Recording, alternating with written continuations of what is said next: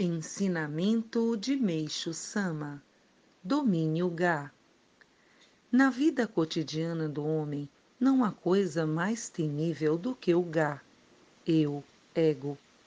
Isso pode ser bem compreendido se atentarmos para o fato de que no mundo espiritual a eliminação do Gá é considerada o aprimoramento fundamental.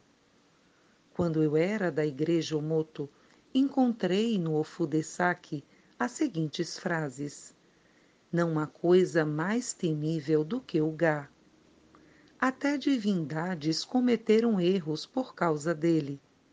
E também, devem ter Gá e não devem ter Gá. É bom que o tenham, mas não o manifestem. Fiquei profundamente impressionado pela perfeita explicação da verdadeira natureza do Gá em frases tão simples.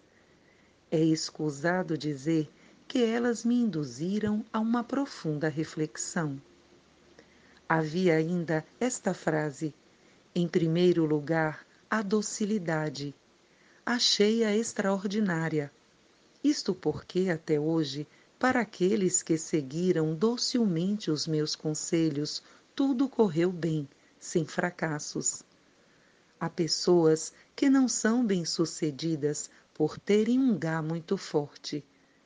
É realmente penoso ver os constantes fracassos decorrentes do gá.